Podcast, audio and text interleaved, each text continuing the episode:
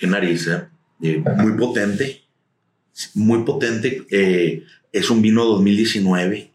No te esperas algo así que te cubra tanto. Porque empieza con una fruta brutal, pero ahorita ya vi que se transformó como en algo más de, de, de beeswax. ¿Ya grabando?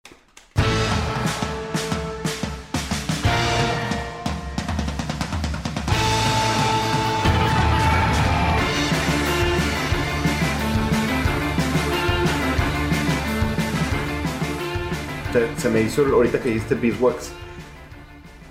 Normalmente un, un Shannon para mí es beeswax la descripción, lo que es la paleta del, del- Lo que te- paleta me refiero a, a lo que Lo que deduces, lo que te lleva a deducir sin... exactamente, o sea lo, lo que dices ah es Shannon beeswax o eh, ciertos Rusan Marsan, pero hay un limón bien interesante, limón amarillo al principio, como lo primero que hueles. No, hay una fruta impactante que te da con todo, es lo primero que, que da. Y ese ate de membrillo. Aromas ter- terciarios. A mí lo que más me llamó la atención cuando, cuando Miguel puso esa cara de sorpresa y metió la nariz en la copa es, me confundió mucho, volteé a ver que era 2019 y me confundió mucho que al mismo tiempo estás eh, percibiendo aromas súper nítidos, frutales, claritos, frescos, muy limpios, de limón, de manzana verde, de, de lemongrass con miel y, al, y, y alrededor se siente como esta sensación de evolución, Sí. como poquito, medio Como oxidativo. si no güey. tuviera eso. sí. como, como oxidativo. Entonces, primero pensé, madre, esto, a lo mejor la botella trae algo de, de- de evolución prematura, pero al mismo tiempo que está la parte oxidativa, no sé si me estoy explicando, Sí, si lo sí, encuentran? Pero, pero, pero al mismo tiempo que estás sintiendo eso, estás sintiendo el, el- un limón amarillo Meyer o este limón italiano cortado rico así. Lo que es lima para nosotros. Es que, bueno, en ese tema no, no, no le sé. de- Sí, pues Creo que ¿Cuál no, es? ¿eh? Creo que no. Creo que es limón eureka. Sí, exacto. Es el Eureka, el italiano. y el. Meyer, el, el Meyer es un poco más pequeño. La, No, el li- amarillo, la- la pues. lima es más dulce, según yo. Pero bueno, no entre- ahorita hacemos luego un tema o Sí, hablamos ese más de debate, las qué cítricos. Porque sí, porque luego, ¿cuál es el- la mandarina y el cuncuatil? No, Mandaría de Santiago. Oye, curiosamente, Pe- yo fui a esta bodega. Pero espérame, nada más, nada más para terminar. O sea, al mismo tiempo que se está sintiendo esa. Ahí viene la nave.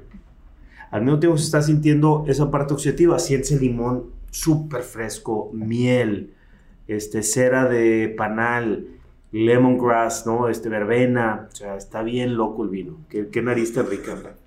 Hay- e- existe otra vez esa nota de jengibre que ya he dicho en, en varias ocasiones yo. Y no quiero que se vuelva repetitivo.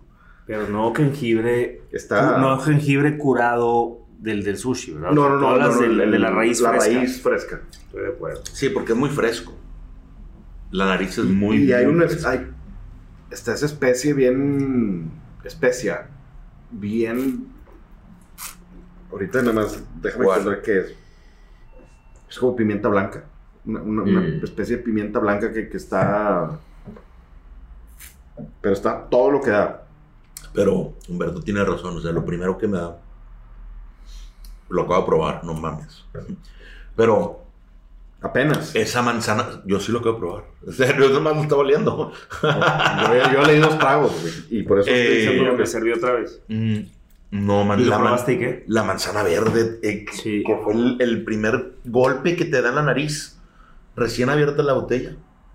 Ahorita ya evoluciona más, como dijiste, y ahora lo pruebo y, y el retrogusto sigue y sigue y sigue y sigue y la acidez sigue. Y es un vinazo, ¿eh? Es un vinazo. Y es pura manzana verde, muy frutal. Hay este, esta nota de pera, de, de cuando recién muerdes la pera. Que- que Sí, te- te da totalmente. Ese, Sí, totalmente.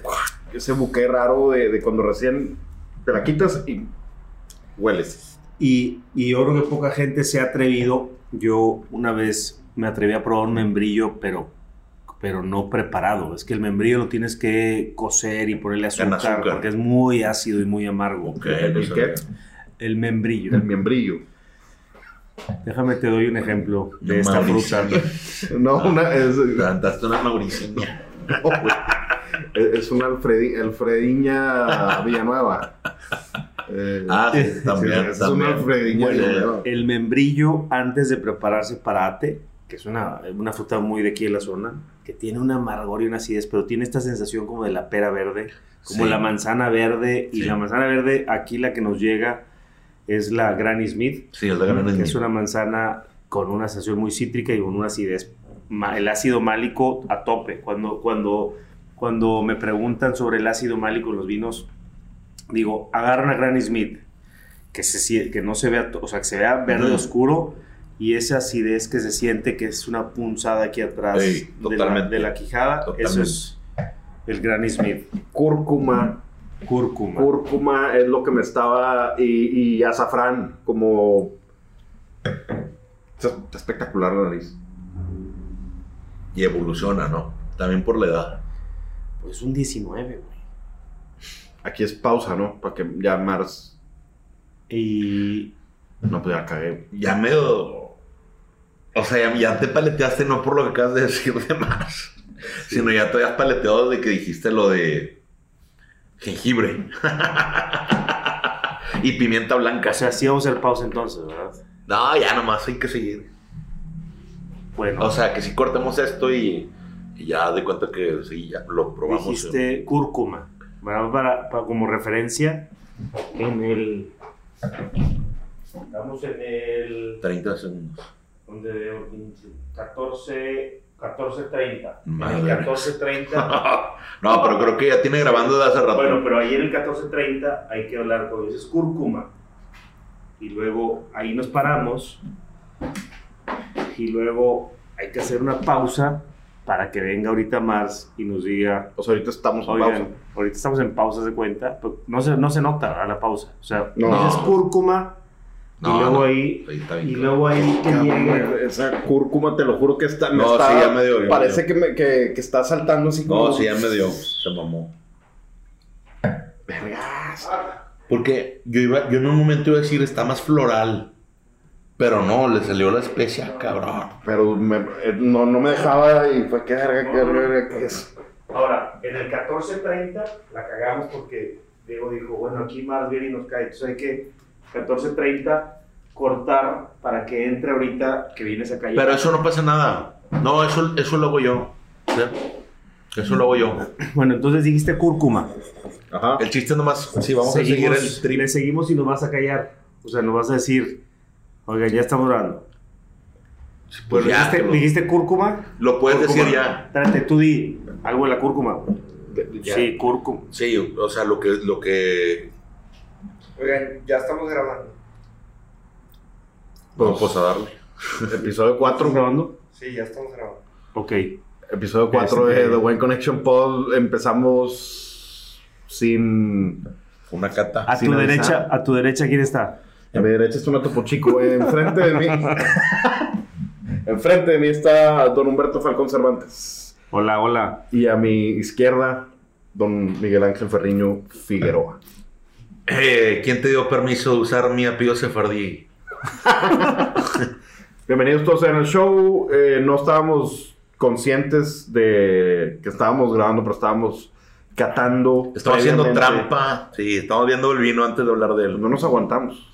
Humberto aquí tiene cosas demasiado, Ay, demasiado tentativas, llamativas, como para estarnos aguantando la bebida, Antojativas. antojativas. Y pues bueno, si ya se grabó eso, de lo que están escuchando, A ver, ¿qué, qué vino creen que es? estaría bien interesante, pero pues, Porque no dijimos, ¿verdad? No, no dijimos. No dijimos que el año. Dijimos 19, pero no sabemos si no gente- dijimos ni, u- ni variedad. No, ni- no, no. No, y bueno, yo sí dije, creo. Ni región. Yo, yo dije que es típico de Shannon ciertas Ah, cosas. Pero bueno, puede ser el Shannon de Montochanic. Puede ser, eh, si no me equivoco, Sensontle. ¿Sí tenía Shannon? No.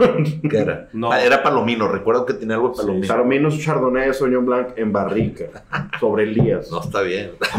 Esto no tiene. El palomino. Esto no tiene maloláctica ni barrica. Ah, es verdad, o sea. Exacto. Exacto, no tiene es. malolactica ni Bien, nada. Ángel.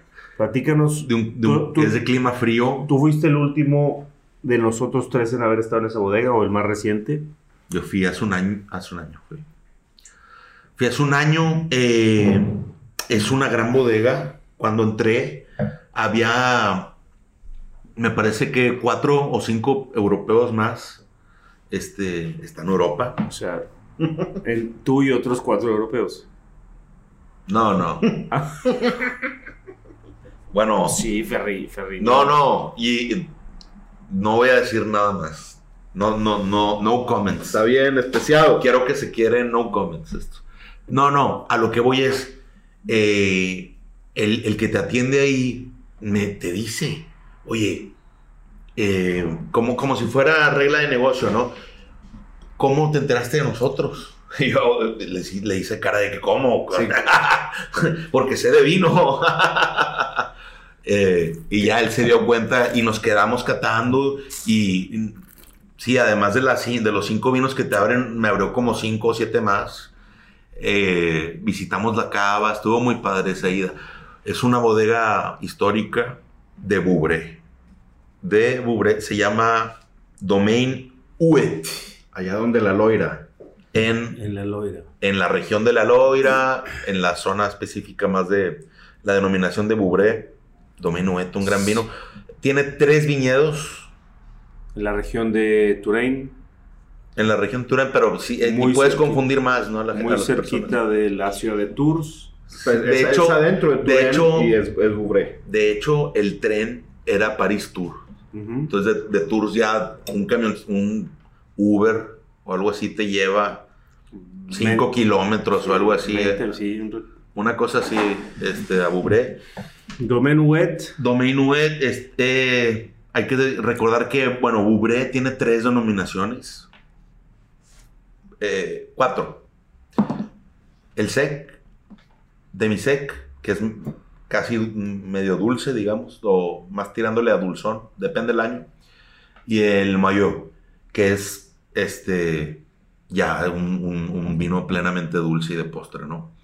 Eh, con botritis, ¿no? Ujú. Creo que tiene algo de un botritis. porcentaje de botrytis. Un porcentaje.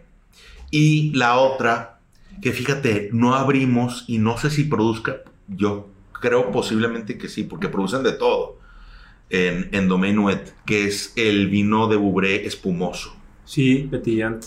Aquí, Petillon. aquí- de hecho, creo aquí que... lo hemos traído. Mira, dijiste Petillon y creo que se me abrió la memoria, como que creo que sí me tomé uno de esos. Y creo que es de los cinco que te abren al principio, cuando Y llegas. aquí hay, ¿eh? Digo, aquí había. Bueno, Aquí lo- en- cuando en- llega el pedido, de hecho ahorita está por llegar lo nuevo de Wet y viene petillante. Y no, una gran bodega y estamos probando un vinazo, ¿eh? Un vinazo que se nota con cuatro años de, pro- de, de evolución, digamos, que va para largo, ¿no? Es una, una sensación de pura, bueno, aparte del limón, lo que estábamos diciendo al principio, Eh, eh, Es un sec, evidentemente es un sec. Eh, Domaine Wet, Sec. la, la- la acidez lo delata, además de la no presencia de azúcar. y del beeswax, interesante, para hacer un, un bubreno, clásico bubre, pero esas especies están duro y dale, duro y dale, yo creo que se va a abrir mucho más, porque aparte de, de que ahorita dije cúrcuma, azafrán, eh, hijo, Pimienta blanca. la pimienta blanca, Ey, ¿qué pasó? no sé qué hiciste, Sorry. bien complejo, bien, bien, bien complejo. súper frutal y al mismo tiempo, como decía yo al principio, se siente un tema de un tema de oxidación prematura, pero no no con aroma, o sea, es una sensación como si el vino empezara a evolucionar y luego al mismo tiempo toda esta parte frutal que lo hace muy vivo, muy joven. Este, ¿qué más de Domenuet? Es una, como dice No, Miguel. nos faltó mencionar los viñedos. Sí, sí, sí. Eh, ahorita, ahorita, bueno, ¿cuáles son los viñedos, Miguel? Los tres famosos, no, no sé si por ahí salga otra cosa. Eh, los tres típicos son este que estamos probando. eh, ¿Qué tan mamón quieren que lo digan, francés?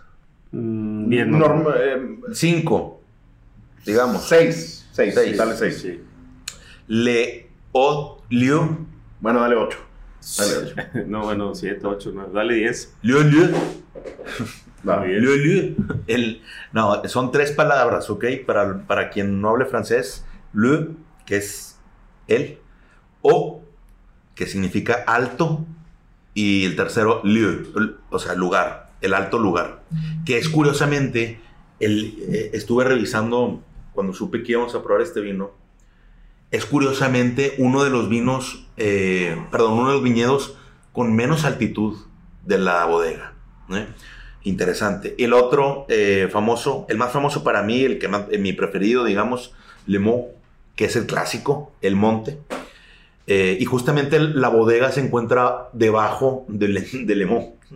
Eh, muy curioso, muy padre. Y el último es, es, es Claude de, Bourg- de, de Blue, de Bourg, Claude de Bourg, que muy mamón, ¿no? Eh, que es una parte de Le Mans, una parcela. A mi gusto, me gusta más, por curioso que suene, Le Mans. A mí se me hace que es el, el- a mí es el que más me gusta, la verdad. ¿Tú crees, Humberto, que así lo contraten como director de ventas internacionales? Sí, va. Sí, claro. Me, me faltó francés, me faltó francés. No, tú fuiste bien. Yo, yo creo que, que sí, sí la, la llegas para hacer el... No, no, me gusta mucho la bodega y después del recibimiento que me dieron y de esa, de, de esa tarde que tuve en Tours, eh, no, te quedas enamorado. Bubré me encanta. Creo que es de los lugares, mm, eh, toda la Loira, digamos, pero de los lugares más infravalorados cuando a, cuanto a calidad se refiere. Es decir, si tú quieres vinos de esta calidad, en Borgoña te salen 300 dólares más caro. Eh, en Burdeos, bueno, es vino tinto, ¿verdad? Pero, pero por ejemplo, contra vinos Un Montrachet, un... eh, cualquier... alsacianos o, o- no, al- sí, ya dije, lo- los borgoños, los borgoñeses de, definitivo, los alsacianos, algunos alemanes, eh, no, lo que encuentras en la Loira a mí me encanta. Y Bubré es una gran zona. Esta uva, eh, esta variedad creo que es genial en este lugar. En este lugar me parece genial cuando encuentra esta acidez, cuando no se encuentra aplanada o flat, o ¿cómo, cómo lo podemos decir? Muy... ¿Sí me explicó? Cuando, cuando Flat te refieres al vino. Sí, cuando, correcto, cuando, la, cuando la Chenin no se encuentra con acidez, con, eh, obviamente balanceada, pero, pero vibrante, como lo es Chenin, me explico. Creo que aquí encuentra su mejor expresión fácil, sin duda. Totalmente de acuerdo. Creo que ya lo explicó y de, de la mejor manera, con la mejor pasión. Creo que yo no lo podía haber explicado de esa manera. ¿Crees que no lo dije muy, crees que fue muy, muy sesgado? No, pues digo, es que No, los, los vinos se tratan de emociones y de memorias. Y claro, estás sesgado porque te fue muy bien y porque te gustan los vinos. Y aparte es el consen. Es y te normal. están- Te están Sí, abriendo. sí. güey. Oye, A- pero a Diego si no- yo, si yo digo, Diego- quiero el Viña del Buit, Diego, me mandan a Diego me dice, madre. ¿es crees que yo, yo este, trabajé con Pax y me gustaría probar un Pax? Le digo, sí, Diego, este, lo checamos. ¿Cómo no lo checamos? Pero si tú dices que quieres probar un wet porque estuviste ahí, pues creo que se debe de hacer. Sí, no, yo, yo ya pasé a tercer plano en, en mis... en son este ciclos, son ciclos. Son, exacto. Al rato da la Sí, vuelta. eh, soy como un coordinador De ofensivo. hecho, después ahorita. de las clases de francés, este, creo que puede empezar a dar la vuelta otra vez Ah, al Consen. al consen. Sí, vaya. Oye, el- lo que sí es que yo noté la baja altitud. Eh, La verdad, la verdad eso no lo conocía. Que Leo, Leo, yo, yo sí creí que era el más alto por su nombre. Y ahorita me di cuenta que, que no, que es el que tiene menos altitud. Y fue el, me hizo clic con el, porque el primer Power Punch, además de que es un vino joven, y sin duda lo frutal es primero, pero fue un Power Punch de frutas al, al principio, lo primerito. Y luego ya fue evolucionando y, y terminó como lo hemos estado definiendo, ¿no? Y estoy seguro que un- si nos servimos otra copa, eh, vamos a encontrar un vino muy distinto. Vamos a dejar un poquito, si te parece, me parece un- una buena idea guardar. Después probaremos un moyo. y, y- y regresamos a SEC. Suena, Yo- suena bien. Yo, yo solamente como resumen sobre la bodega diría que es una bodega que va a cumplir 100 años pronto. Una bodega, como tú dijiste, histórica, pero histórica en Chenin Blanc, en Bouré, que va a cumplir 100 años pronto. Es de los 1920 y algo, entonces probablemente esté cumpliendo 100 años. Habrá que esperar algo, seguramente van a ser los, los nuevos socios de la bodega, la familia Wang. Eh, entraron con dinero por ahí de 2012, cuando, cuando Gastón Wet muere, porque la historia real no me la sé al 100, pero hay un tema como el impuesto de muerte o de herencia. Mm, sí. Y, y- y para evitar que cayera este impuesto de herencia con la muerte de, de Gastón, que es el- la segunda generación, empezó Víctor Huet en 1920 y algo, luego continuó este, Gastón, su hijo, que falleció en 2012, y los vinos los hicieron Gastón y su yerno, eh, que fue el enólogo hasta, hasta 2012, cuando la familia Wang llega a asociarse en una parte para tener, para salvar ese tema de- del impuesto por, por la muerte de Gastón, para inyectarle dinero fresco y energía y, y más exposure a los vinos. Este, y creo que otra cosa que se- Ah, bueno, estamos hablando de una bodega histórica de 100 Pero yo años. quería saber la maniobra fiscal de cómo lo hicieron para. Yo no me la sé, pero, pero sé que hubo una venta, una participación. Este, Nelson, Pi- Nelson, Pingué, tantito- Nelson Pingué, que es el yerno de Gastón, no se podía quedar al frente. Le vamos a dejar, ¿qué te pasa? Y, y bueno, los- hablamos de, hablamos de que Chenin Blanc en el Valle de Loire hay registros del siglo IX cuando ya había, este, ya había plan- plantaciones de Chenin Blanc en la zona. Entonces, a pesar de que es una boda histórica con casi 100 años, pues es un bebé No, es un bebé. Y para, para la zona o para el, para el Chenin Blanc de la zona que tiene más de mil años. Imagínate, Sí, no, es- tiene más de mil años los registros de Chenin Blanc en esta zona de Francia.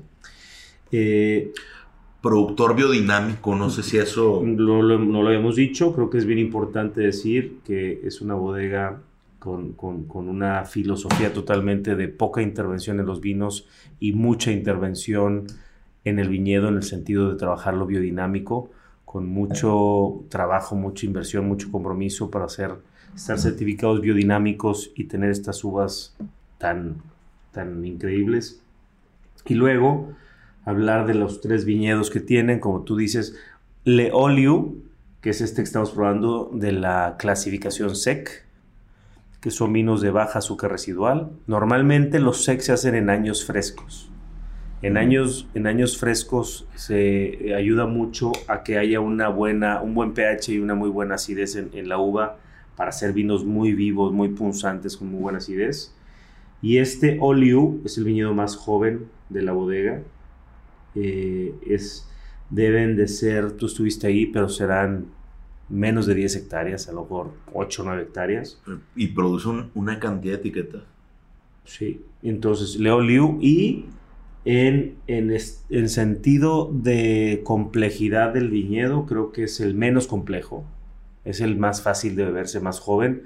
Porque que está impresionante la complejidad. la complejidad. Y ahorita Eso, vamos- eso es una locura. Sí. Eso ya, Porque después. no sé cómo se llama esa Dicotomía. dicotomía, sí, ¿no? Sí, Eh, sí, sí. es una dicotomía básicamente. Es, es- es el menos complejo, pero está bien complejo. Y después, ¿por qué? Porque es el viñedo que tiene, es el más joven de los tres viñedos. Este debe ser de, este lo plantaron ellos, los wet. Todavía Sí. estaba, todavía estaba, Clo- Clodeberg, pero porque es una parcela. Pero en, yo creo que no tal vez es el más joven, ¿eh? ¿cuál? Clodeberg. No, No. es Leoliu. Ellos lo plantaron cuando la familia, No, sí, cuando Pero Víctor la Wet- etiqueta. La etiqueta. La etiqueta creo que es, es, es más reciente. Ah, bueno, no, que sí. Leolio. Ah, sí, no, yo hablo de viñedos. No, sí, que- Probablemente embotellado como Clodover puede ser, sí, Sí, no, eso lo desconozco. Este, No, el, el histórico es Lemont. Ese es el histórico. Cuando compraron la bodega, ya estaba Le Mont y Clodobourg. De- lo que pasó es que ya estaban. Compraron la propiedad para empezar a la bodega. Eh, Víctor Huet de París, restaurantero. Ok. Y la historia que a mí me contaron fue que en, en la, en la Primera Guerra Mundial, pues quedó muy madreado físicamente.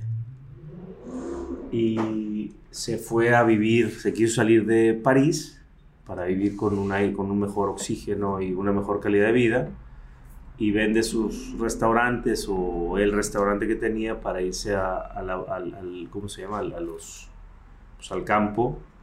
Y muy cerquita de París es Natural irte a Tours, ¿no? Que es una ciudad muy cercana. A una hora, más o menos una hora y diez minutos. cercana, más chiquita. Una, Jardin du Fans. el- Unos quesos de cabra que, vaya. y ahí, ahí decide convertir su vida ahora a la, a la- a la- a la viña, a producir vino y empieza con Le Mont y Claude Bourg. Años después, ya cuando Gastón, su hijo, estaba en el proyecto, eh, plantan Le Oliu, que es el viñedo en el suelo más rico y menos estresante. Es arcillo calcáreo, pero con mucha este, materia orgánica. Entonces son los, son, las- son los vinos menos minerales. Sería el California de Sí, ellos, sí, de la bodega. Me gusta esa analogía, sería el California. Porque Claude Bourg y Le Mont son vinos de un nervio mineral pesado. Son vinos que son más para, Son unos vinazos. para unos vinazos. Son Sí, para, es- son para la gente que le gusta el Fals, o la, ¿no? O la gente que le gusta este, Austria. Son vinos muy minerales, muy ácidos, muy fregones. Y, y bueno, vamos a probar ahorita. Hay un sec. Ellos hacen sec. Bueno, Petillant primero, que es el espumoso a base de Chenin Blanc. Ahí en la zona creo que también puedes usar, eh, plantar o usar arbois. Pero ellos no, ¿verdad? Ellos son puros... Me sacaste una bola curva. Ellos jamás me han mencionado Arbois. No. Arbois es una uva eh, autorizada para Bouvray como apelación, Ok. pero hay muy poco Arbois. Sí, digo, Carl ar- Frank también. Sí, bueno, en, en los tintos sí. El yo creo que el Arbois más famoso es el, el de Jura, probablemente, ¿no? Sí. Que después Pero bueno. haremos un, un buen episodio de eso. De Domentisot. Creo que ese es una, es una fiesta, esos vinos, los de Domentisot. Hay que hacer uno pronto. Entonces, bueno, ese es como mi resumen de, de, Del de la, de la bodega. Estamos con un All You 2019 Sec que nos trae muy contentos. No, está hermoso. Y qué bueno que al rato vamos a, a probar otra botella. Voy- A mí. Voy por el mollo. Ok, perfecto. Sí, decir, ¿a ti qué?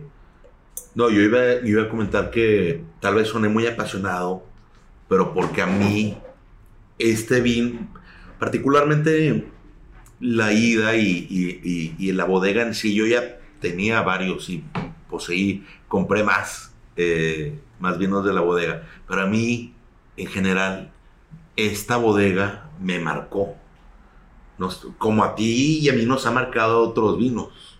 Sí, y eso, eso es algo que es parte del tema del día de hoy. Que parece que es Domenuet, pero no es Domenuet el tema de- del día de hoy. Em, ahorita que Humberto fue por el vino, pero sí es, es algo que te marcó y es algo increíble también la primera vez. ¿A ti qué otro vino te ha marcado? No, espérame, an- antes de eso, la primera vez que probé Wet, tú fuiste a Nueva York, si no me equivoco, y compraste un Le Mont. No me acuerdo. Sí, te- tengo una foto en, en Instagram ahí y creo que lo tomamos en el crew. El crew Ok. cuando era chiquito, cuando no era el, el gran crew, cuando era el crew, bueno, Ajá, el, sí. el- el chiquito.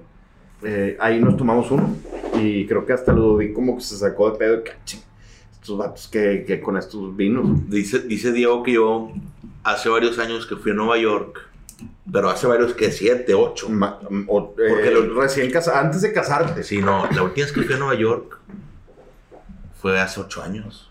Siete, ocho. Mira, qué belleza. Perdón, es que estamos preparando la botella de Moyo que vamos a probar y quité la cápsula y se ve un corcho con historia de cava en bodega. Se ve humedad en el corcho. El, el año, Ahorita les digo qué año es el que vamos a probar. pero ahorita lo que me decía Miguel, que Espérate, me Precisamente. no, no, no, espérate, el, el- el tema ¿Qué iba a decir? son los vinos que nos marcaron, porque ahorita te marcó Domenueta, ya lo dijiste. Creo que me quedé en un cliffhanger que servirá para que la audiencia se enamore más de mí. Pelo de Japón. De ti. O, po- o Sí. sea, ¿por qué? Es- eso es- Porque no, creo que estaba diciendo algo y, y ya me interrumpí. Ya, No, ya me, no me acuerdo. me preguntaste qué, qué vino te marcó. Y por eso quiero empezar. Quiero empezar a preguntarles a ustedes como... Mira, el, el, el dispositivo de Humberto. Lo, lo veo muy feliz. Un, a un saludo a... a- Oduz, a François. A François Oduz. Sí. Saludos a François Oduz. Eh, Síguele escribiendo hasta que nos conteste y, y los sigan podamos su pegar. cuenta, tiene una gran cuenta. Tú, tú lo conoces. No, ¿No te ha platicado Diego de él? no. No. Eh, Es, es un Creo. industrialista, entre comillas. La- ahí mencionan varias empresas, son las típicas corporativos franceses, que trabajó ahí y X, pero ahorita se dedica a hacer cavas, co- perdón, a hacer catas, eh, cenas, perdón, ahorita no, no puedo ver, pero... Ah, ya me acuerdo estaba viendo. Ya.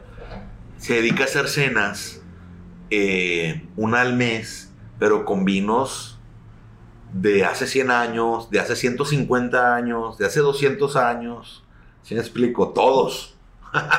el más joven tendrá 70, se- eh, 60 años, el más joven.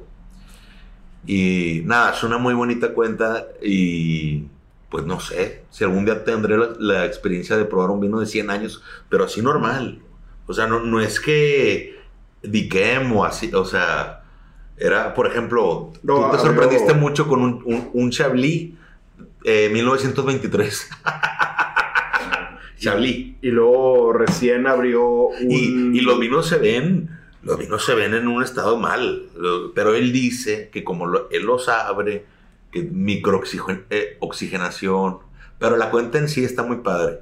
Y al, Y- al- Mire, no, al, al- al tener esa demanda de cenas constantes, porque yo veo las fotos constantes y, y ahí están, eh, supongo que, no sé, o, o trae muy buena speech, o, o tal vez es verdad lo que él dice, ¿no? Que, que los vinos verdaderos, porque lo que él dice es que los vinos con- llegan a su meseta y se quedan en su meseta mucho más tiempo del que creemos. Mucho más. ciertos. Eh, yo no te diría que Él, él todos. dice que todos, digamos, que casi, o sea, que, lo- que todos los de cierta calidad, digamos. híjole, es un mundo de subjetividad al que, Sí. al que estás entrando. Y, y él se Le- metió, lo puso en Instagram y se metió a ese mundo. Les recomiendo ver su Instagram, está bien padre. No, sí lo he visto y las fotos de la cava y de los, del stock que tiene. Pero andaba vendiendo luego. Sí, No vendiendo, pero andaba, es que hay quien le compra esas catas. andaba, andaba sirviendo Vamos. Málaga, Málaga, 100 1872. Bueno, no pero dice es- nada, nada más dice Málaga. No dice Málaga. Pues es que depende, si está un, un vino en Málaga lo puedes elaborar a lo mejor como Como Madeira, Porto, como, como- Madeira Como Madeira. o como Jerez, pues eso a lo mejor podría aguantar, pero, pero un tinto de 100 años te digo, ya No, estamos entrando, 100. ya estamos entrando en tierras de subjetividad. Abrió Y- un conterno Sí, 1908. sí. Ayer lo, lo puso en Qué bueno, qué bueno es Nebbiolo, pero no, y abrió un Beaujolais así, mil, mil novecientos veintitantos. Es una Pero- locura. Sí, pero bueno, no creo, no quiero, no abramos ese baúl, Pero está para la cuenta, sigan la cuenta. la caja de Pandora hablar de, de vinos viejos. Creo yo que, si les parece, vamos a abrir una caja diferente. Una caja que creo que es un episodio un poquito más relajado. Yo pensé, pero pues empezamos con una cata. Entonces, no. Eh, vamos a platicar. Quiero que ustedes me digan, y yo también quiero platicarle a la audiencia, porque creo que es una manera padre de que nos conozcan y que conozcan cómo es cada quien también, porque es, es algo bien interesante. Cómo Humberto piensa en el vino, como yo pienso en el vino y como Miguel piensa en el vino. Catamos muy similar. Creo yo aprendí de Humberto y Miguel aprendió junto conmigo de Humberto, entonces tenemos un estilo muy similar, fuera de haber estudiado, ¿no? Y las creo yo en el chat que tenemos las mismas cosas nos molestan, las mismas cosas nos dan risa en el, en el mundo del vino, pero como en cada persona siempre existe un, un hito o varios hitos en, la vida de, una persona, ¿no? Que pueden ser, y queremos que este episodio sea, los vinos que nos han marcado a cada quien y que nos han, o historias de vinos que nos han marcado y nos han cambiado o la perspectiva o nos han dado un, quizás un kickstart, como una, a lo mejor la, motivación de empezar a probar vino o nada más historias que nos hagan querer seguir en esto y contar estas historias, que creo yo que todos tenemos algunas. Y pues entre los años de experiencia que hay aquí, de probar, no solamente de trabajar, pues podemos mencionar algunas de las cuantas. No sé quién de ustedes quiere empezar. Si te parece, O podemos Digo, empezar por una clásica. Eh, empieza tú y nos vamos así a la, a la derecha. Vamos a la, su, es su derecha, es tu izquierda. ¿verdad? Sí, primero ya no tú, existe la derecha. estamos- Ya no existe a la derecha. No Ah, estabas jugando al póker. No Lo estamos- que, si te parece, para no hacer, para hacerlo así como tú dijiste, que sea un, un- uno dinámico y, y padre, divertido, sería- empiezas tú, decir el vino, vámonos, si, si están de acuerdo, en cronología de, de más viejo a más nuevo. O sea, piensa en tus, si van a ser tres o cuatro vinos, piénsalo del, De joven. de, de cuando tú eras más joven y después como fuiste, o sea, y hasta el más reciente, te vas uno tú, uno tú, uno yo, así, ¿te parece? Decimos el vino y cuál es la y qué es lo que nos marcó, o sea, qué fue en el vino y en, del vino y del momento que rodeó el vino que te marcó. Bueno, primero ¿Cuál sería. fue tu primer vino que te marcó? Ahí, ahí va. Hubo. do- fueron dos al mismo tiempo. Trampa siempre. No, no, espérate, ahí, ahí va. Es que no sé si empezar por la anécdota de, de, de cómo nos conocimos y... Porque esos vinos fueron un antes y un después para mí y para Miguel. Y para ti, tal vez, a lo mejor no. Y por eso estamos aquí. o sea, estás hablando por mí. Sí. Sí. Venga. Pero bueno, primero voy a decir yo, dos. Bueno, si quieres empieza con ese primero. Vamos a empezar por el vino que ah, probamos juntos por primera vez cuando estuvimos en 2006, dijimos, ¿verdad? Finales de 2006. Final, final de 2006, en, en la tienda de vinoteca de Roberto Garza Sada, que yo estaba ahí supervisando la tienda, debe haber sido época como de diciembre más o Era menos. temporada porque había canastas. Porque yo me gustaba mucho en los diciembres ir a visitar las tiendas para sentir como el, el movimiento y yo estaba ahí y estaba, estaba Sandra, estaba Yolanda mi hermana, estaba yo mi cuñado Andrés platicando. Farías también estaba Andrés ahí. Farías y me acuerdo haber visto a ustedes dos muy jóvenes en, en un ah, viendo vinos y el resto si quieres cuéntalo tú. Yo me Y- acuerdo qué vino era. Sí. No, no, no, ¿Cuál vino el era? que estábamos viendo, Yo no sé cuál vino era. Yo no sé cuál vino era. yo no me acuerdo que... ¿Y Me qué? acuerdo que fuimos por algo. Quiero que seas honesto. Sí. Fuimos por algo sin saber qué. Sí, o sea, fuimos a Eh, comprar algo. Esa es la verdad. Tú, tú qué vino nos viste viendo. Seguro... Va- porque creo que va a decir Chile. Un Errázuriz o algo Que- así. que- según tú qué era. No, yo sé qué vino probamos y sí me acuerdo en qué mueble estaban. Estaba la caja y estaban en el mueble de enfrente. Y yo había movido todos los vinos de esa tienda. Y había puesto, si te acuerdas de esa tienda, al fondo tenía como un Sí, estábamos al rincón. fondo. No, Estábamos- no estaban al fondo. No, estábamos- Estaban entrando aquí a la derecha. Y es un mueble que, que- yo pedí que pusieran ahí Argentina y Chile.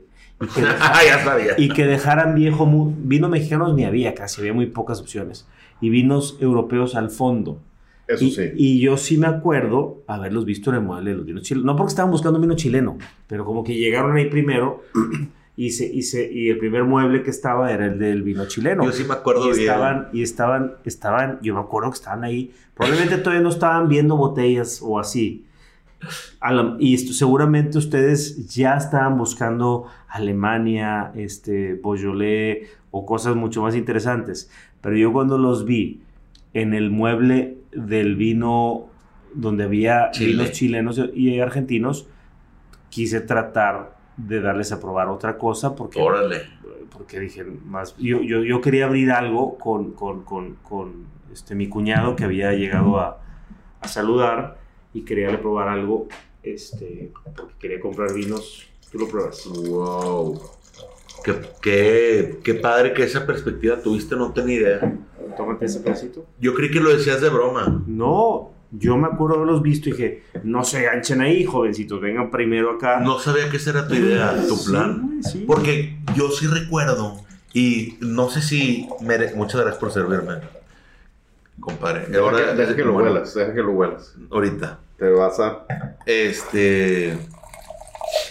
Shit your pants. Espérate, espérate. Yo sí recuerdo, yo sí recuerdo, te voy a decir la verdad, pero no sé si quiero, si quiero que quede esto en registro. Bueno, supongamos que estábamos conscientes y burlándonos del vino chileno y de Argentina. Es, es muy probablemente. No, yo me acuerdo que sí era. Sí, sí. Eso estábamos haciendo. Y luego de ahí nos íbamos a pasar a... Vi un Penfolds, lo recuerdo muy bien. Y tenían el, bu- el, el, el de gama alta, digamos, el más caro. En ese mueble estaba Nuevo Mundo. Seguramente Mm. ahí estaba Ahí. Argentina, Australia. Y ahí lo vi y, di- y- y le vi precio distinto y dije, ah, tal vez este es distinto. Me acuerdo de eso perfectamente. Y, y sí, nos estábamos bur- burlando de, no sé si era, no quiero decir nombres, pero Casillero del Diablo, Rasurí, no sé, algo así. Este, Seguramente. Y mi, yo, no sé, Diego, mi impresión siempre fue de que te impresionamos. y por eso abriste más vinos. Pero no sabía que tu impresión era, los tengo que rescatar de alguna forma. Yo quise, primero, creo que ya lo hemos dicho antes, pues, a lo mejor ya está, está muy, muy oído esto. Ya mataste un sueño. Espérame, un, un disclaimer antes de, antes de todo. Yo reconozco, he probado grandes vinos de Chile y he probado grandes vinos de Argentina. Igual. He visitado este, el Maipo, he visitado Colchagua, he visitado Mendoza y he probado grandes vinos y son zonas vitivinícolas que tienen mucha magia. Tienen, me tocó estar en Colchagua cuando Chile le ganó a Argentina una final de la Copa América. Mm, Hace, hace 2017, 17. No, 14. 2006, 2015. No, no, no, no, no, creo que 10, 14, 2015. 14 o no. eh, Bueno, Ya, ya me acuerdo dónde lo vi. Fue, fue como 2015. Bueno, por allá, eh, que le ganó en penales, ¿te acuerdas? Sí. Y estábamos en un pueblito que se llama Santa Cruz, donde está una gran bodega que se llama Casa Silva. Estábamos hospedados, tienen un hotel increíble, un restaurante, muy padre. Y ahí nos tocó vivir el festejo de, de- los chilenos. De repente, de la nada, el pueblo se llenó de gente y era una cosa bien padre, bien, bien- muy, mucha energía. Entonces, el disclaimer que quiero hacer es que sí suena que a veces nos burlamos del vino chileno o argentino. Y eso que no hablamos de Y del otro. me- Y no hablamos de Sudáfrica, Uruguay, Bolivia, No, no. Ecua- Ecuador hace vino. A ver. Eh, A y, ver. y México hace vino Y malísimo. también, sí, todo Hay mucho vino malísimo en No, México. en California, Sí, Francia, en todos lados. Eh, Yo, pero, pero bueno, creo que lo hemos agarrado como el chivo expiatorio, que es que, que represente Chile a- al resto de, de- de las, de los países o de las zonas productoras que, que apenas están encontrando una identidad y que van más a ser productos hechos, diseñados en bodega, con enología y con crianza y con correcciones y puestos en, en botellas con, con- con mucho marketing. Pero reconocemos que hay, que hay grandes vinos, que hay grandes zonas, que hay grandes... O sea, que hay cosas bien interesantes tanto en Argentina como en Chile y seguramente en Uruguay, seguramente en Brasil, seguramente en Ecuador. Hay vino en Ecuador también. Sí, no, y- O sea, digo, seguramente y seguramente... Disculpen el disclaimer. O sea, Tómenlo con un grano de sal todo, porque exacto, siempre es, es- es- exacto, eso voy. Eh, hice un comentario que Pero- meritó un disclaimer general, disculpen. No, no, pero es que aquí, a ver, es tu Pero show, sí. es tu show. Es, es el Y- show, y, pero... creo que, y creo que, que la, la culpa, o sea, por el selección del directorio, ¿cómo se llama? Rece- ¿Cómo se llama el que vende en el Costco en 40 pesos? la el- sección amarilla. el casillero del el- diablo fue el que a mí es- me hizo el Es el, el de. Concha y Toro, claro, a mí también. Es más, es más. Hay un Concha y Toro que venden en el Costco que cuesta muy barato. Creo que son cuatro botellas por 150 pesos. Por, por 10 dólares, cuatro botellas, imagínate. Eh, que creo que se llama Selección.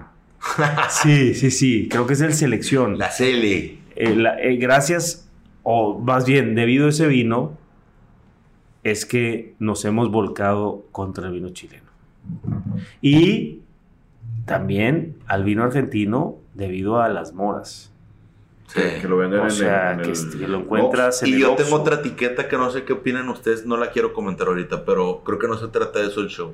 No, bueno, entonces lo que yo quería decir es que yo los vi, bueno, ya hicimos el disclaimer, queremos mucho a los amigos chilenos y a los amigos argentinos. Yo alenté con todo a la escaloneta desde mucho antes, desde mucho antes. Tengo mucho, me atrae mucho Argentina, los amo. Me robó mi, mi jersey firmado por Diego Armando Maradona. ¿Cómo, güey? Sin, sin estar firmado cuando lo robé. El problema... El, el- el que estuvo firmado es una leyenda. Paréntesis. Es semi leyenda. No, no, tú, tú lo viste firmado. Según tú, yo no recuerdo. Bueno. Mi mamá fue a Mendoza a hacer a un viaje de negocios y pues me, me dijo, ¿quieres algo de allá? Y yo, pues una, un jersey de Diego Armando Maradona, ¿no? Y me dice, casi nada. No, y me- y no, no, no, no firmado. Me dice, conozco una persona, iba con una de las personas más importantes de, una de las empresarias más importantes de Argentina. Se llama Blanca Carrieres. Me dice, ah, bueno. Y mi mamá regresa con dos, dos jerseys, uno para David, que David no tenía, un saludo a David, mi hermano, que no tiene ni puta idea del fútbol soccer. El señor alcalde. Es rayado. Sí, Es rayado. es- ay, Es rayado. Sí, es rayado, rayado, rayado.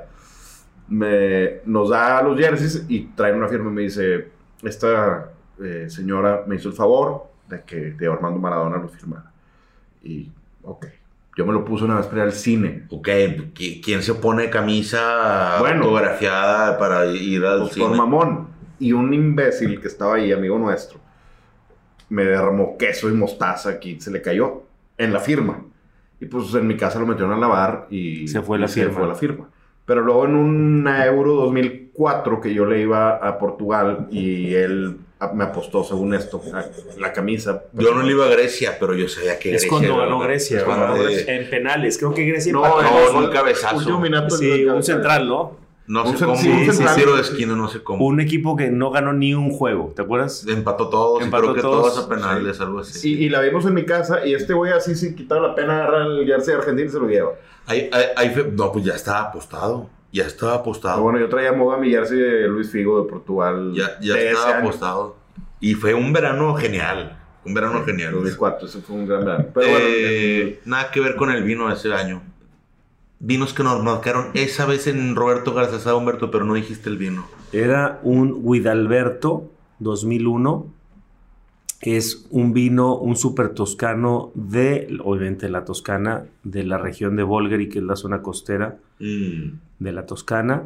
Una bodega, el nombre de la bodega se llama Guado Altazo. Y anoche, Sandra y yo nos tomamos un 2020 Mira, en la Nacional. qué mal te la pasas. Este, infanticidio. Sí, sí, pero yo tenía muchas ganas de tomármelo ya. Y lo compré en el aeropuerto, lo compré en el aeropuerto, de- volé de Roma para acá es, el 15 de mayo y en el duty free del aeropuerto lo compré y pues ya, no me pude esperar. Ayer, eh, ayer tuvimos, fuimos, este, tuvimos una reunión familiar en casa y después nos fuimos André y yo a cenar a la Nacional de aquí de Gómez Morín.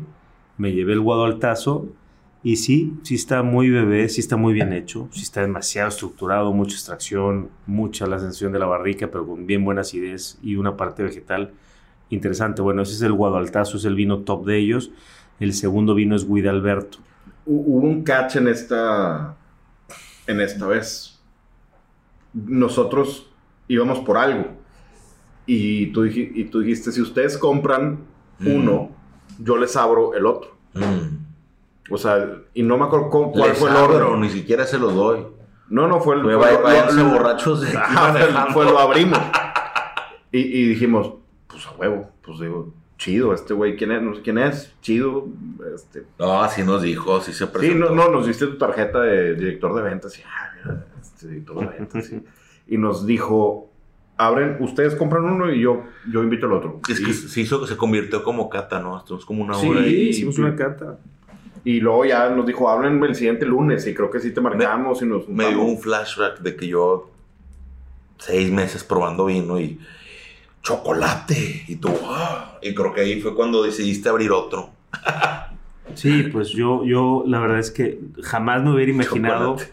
que ustedes dos iban a estar en, la industria del vino y en- tan apasionados del vino. Simplemente vi dos almas jóvenes a punto de caer en las garras de- Del- de- del de- diablo. de del diablo y traté de, de rescatarlos y creo que fue buena mi intervención.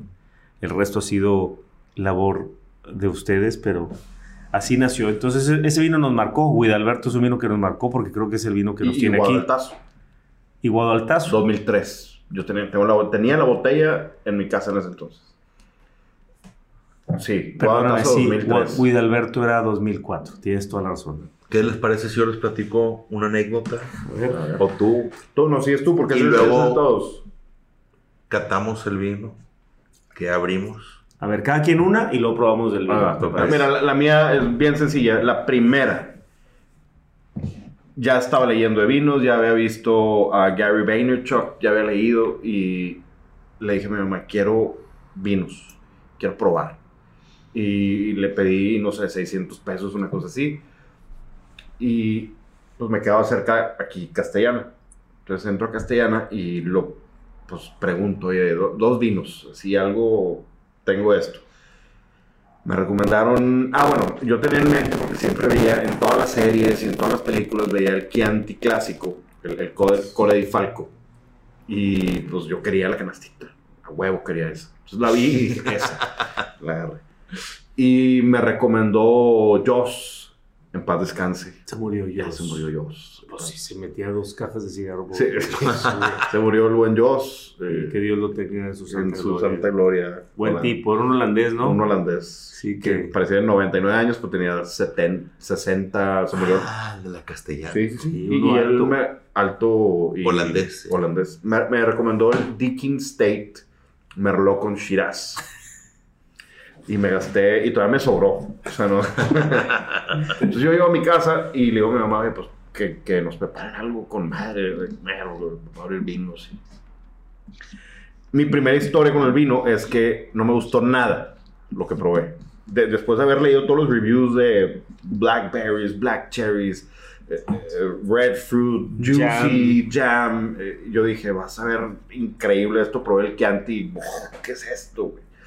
Me supo ceniza. En- Eso fue lo primero que pensé, me supo ceniza. El otro, a ver, Chianti. el El Chianti. Chianti. Luego abrí el Dickin State, que era de, de taparrosca, y también me supo espantoso. Y dije que no, no, no entiendo. O sea, dije, todo lo que leí, no entiendo. Entonces, para mí, eso fue como un push. Dije, se me hace que no lo entiendo, porque no, no es posible que haya abierto dos botellas y que haya una tienda y más tiendas llenas de este producto y yo no es... Y tenía buen rating y todo. No, los agarré por el Cole de Falco, es un vino de, de vino de tábola. No tenía rating. no, no, no, no, no No, era canasta de Chianti. Ajá, eso era lo que quería. Por verlo en la tele. Pero me, me marcó en el, el sentido de decir, todavía no le sabes.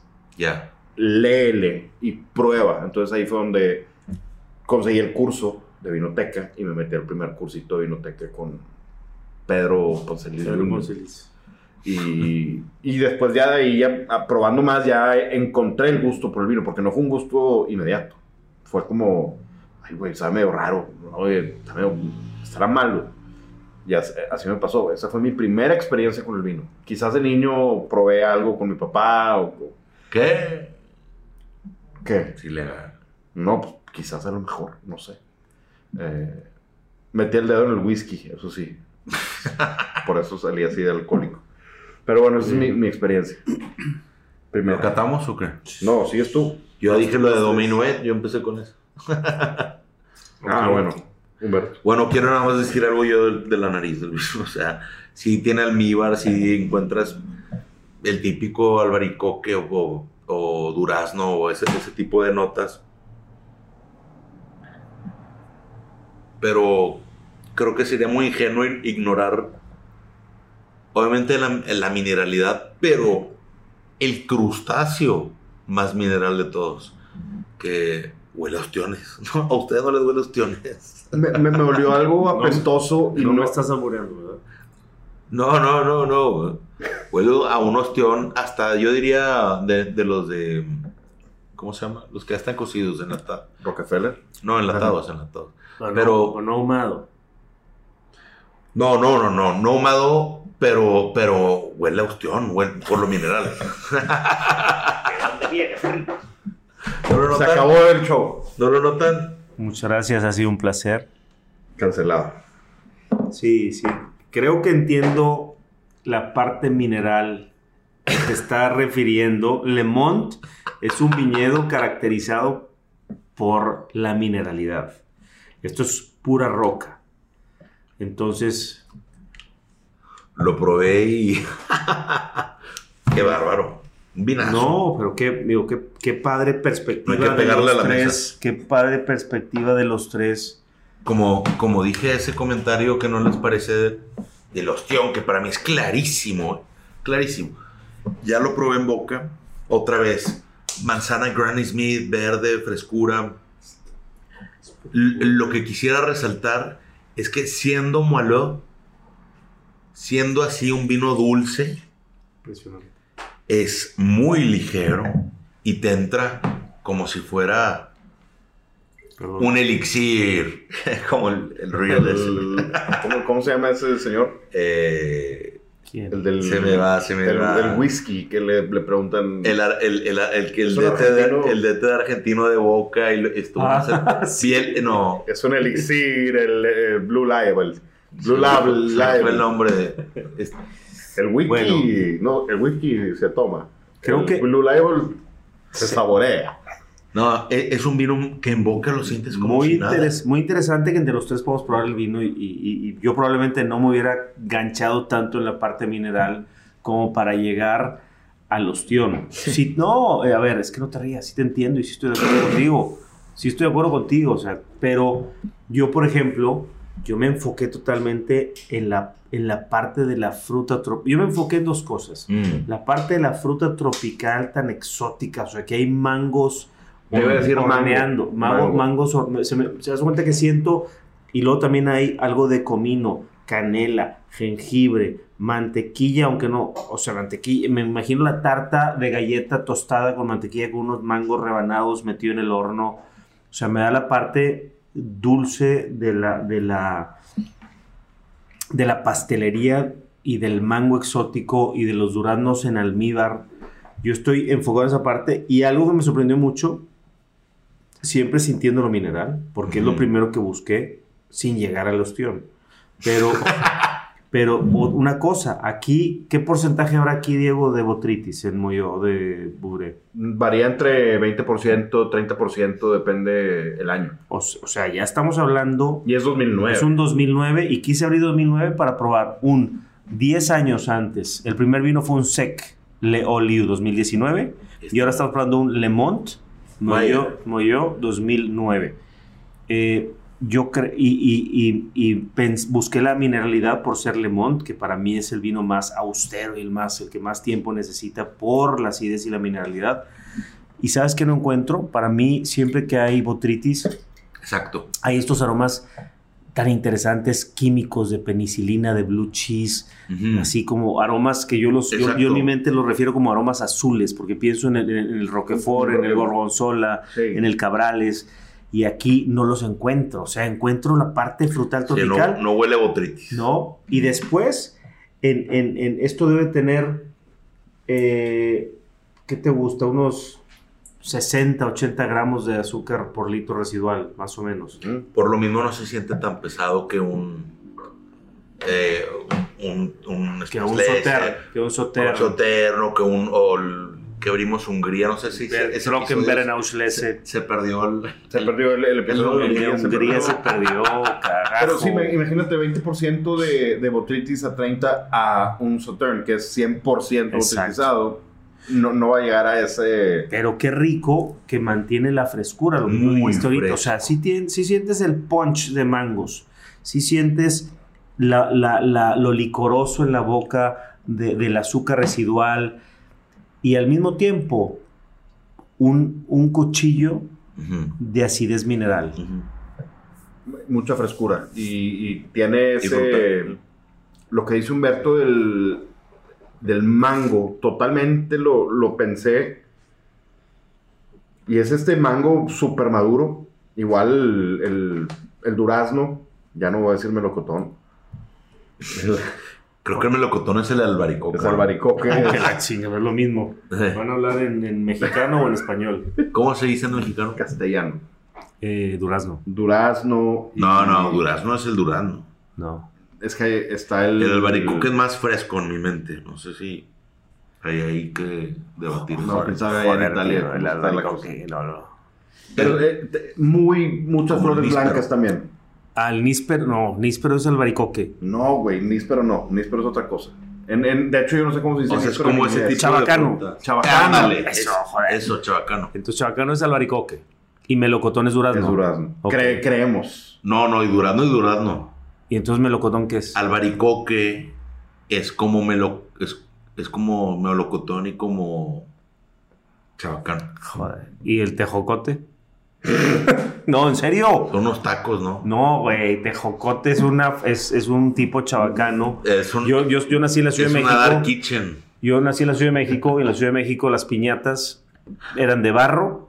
Y tejocote. Entonces, se ca- no, cabrón, te lo juro, le ponían trozos de caña de azúcar con la cáscara, Ajá. le ponían tejocote y le ponían dulces de colación, unos dulces muy baratos, güey, que era, era un pedacito, un pedacito de anís en el centro y luego rodeado de azúcar y los pintaban con, con- con colores tóxicos seguramente y eran, eso eran la- los dulces de colación, es lo que te daban en las piñatas.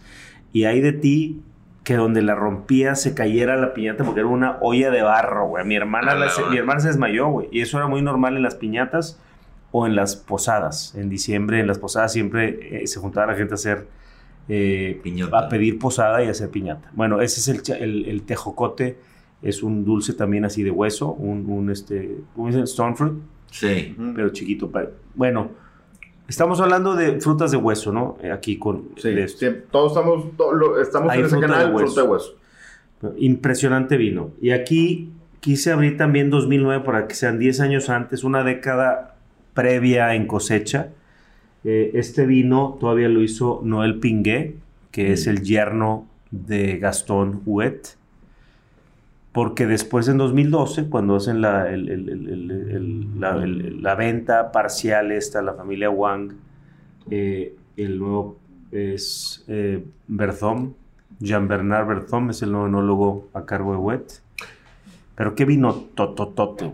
Qué gran vino. Y Mars, ¿cómo en cuánto anda un Le Monde Noyeux 2009? En, en euros. Uy. ¿No? A ver, lo buscamos, lo buscamos. No, no, aquí, aquí. Y lo editamos. Ahora el peso aquí. Porque esta, este es un, ¿cómo se llama? Este es un, Value. Porque este es un Super hot value. sale, cabrón. Este es una Black Friday. Este es una, ¿cómo llaman aquí? El, el, el- el buen fin. el buen fin. No te tienes que ir a Sautern, no te tienes que ir a Hungría. No, no, no. No manches, güey. Seten- 75 euros. güey. 1500. 75 euros Y en precio tienda. Monterrey. Precio Monterrey. Y el 2009. Y pensando que en Monterrey, en México, eh, un 45% son impuestos, más o menos. Sí. Es un 2009 aparte. No, qué joya, qué joya de vino. Y ahorita dijiste, No, en Alemania es, es, es ridículo. En Europa, los que no se escuchan. Bueno, lo cortamos estos antes. no, no, no, no, no. Este, Sí lo cortamos no, para no. que ya, ya, ya estuvo mucho. No, no, no, Decir no, que lo cortamos. No, no, no, aquí no se corta nada. Córtalo. No, hombre.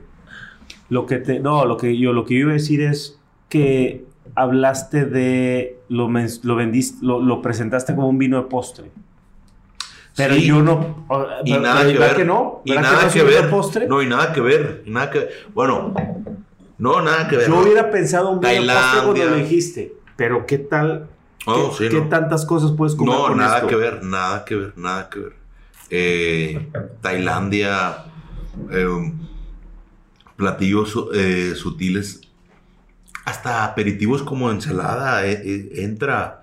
eh, si lo que sigue es un espumoso, una cosa de esas. De, no, un vino muy versátil por la misma acidez que tiene. Por el mismo ostión que se... pre- no, no. No, eh, sí, y se me ocurrió algo con ostión. A ver, tú que eres experto en quesos. A ver, experto en quesos, cada vez... Mi- Miguel es el erudito del show. Sí, claro, él es el, el scholar. Ajá, Scholar. Ne- necesito... Nosotros somos los, los, los este, afi- aficionados. Aficionados, los que vendemos, los- Sí, los tú vendedores. eres el scholar, tú eres el, el mastermind detrás de, de Voy a, la abrir un así. voy a abrir un Patreon donde me pueden apoyar para poder seguir haciendo mis beneficencias que me gustan. Pero dime, Humberto. ¿qué me vas a Hablando de? Ostión. de ostión Sí, y hablando de queso, sí. este vino, imagínate un ostión a la brasa con gorgonzola arriba. Enorme. Imagínate. Sí, no. O sea, Mira, gorgonzola. El gorgonzola puro con esto. ahora imagínate un ostión parrillado y, y haces que se gratine o se derrita el gorgonzola arriba del ostión. ¿Sabes, No me imagino. ¿Sabes quién tiene unos así en el valle? En Animalón. Que está También, ¿Braseados los braseados. Porque todo es, creo que el, al carbón braseado. Y, pro- y es con gorgonzola. El otro lugar donde los probé así fue en. Manzanilla, que no tuvo una muy buena experiencia. Ni modo. No, pero esas son, son almejitas. Sí. En manzanilla, las que tienen gorgonzola son las almejitas. ¿Para qué andas quemando gente tú? No, tengo que decir, digo, soy sincero, eh, no me fue bien en el lugar.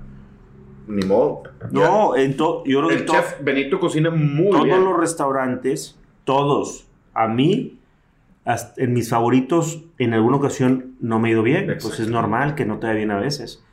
No lo puedes crucificar por eso, porque ese día resulta que tal y tal. Bueno, pues, por eso cuando me va mal en un restaurante, trato de regresar lo más pronto posible como para confirmar y me ha pasado confirmar que sí, otra vez no me gustó o, o, o ya cambio.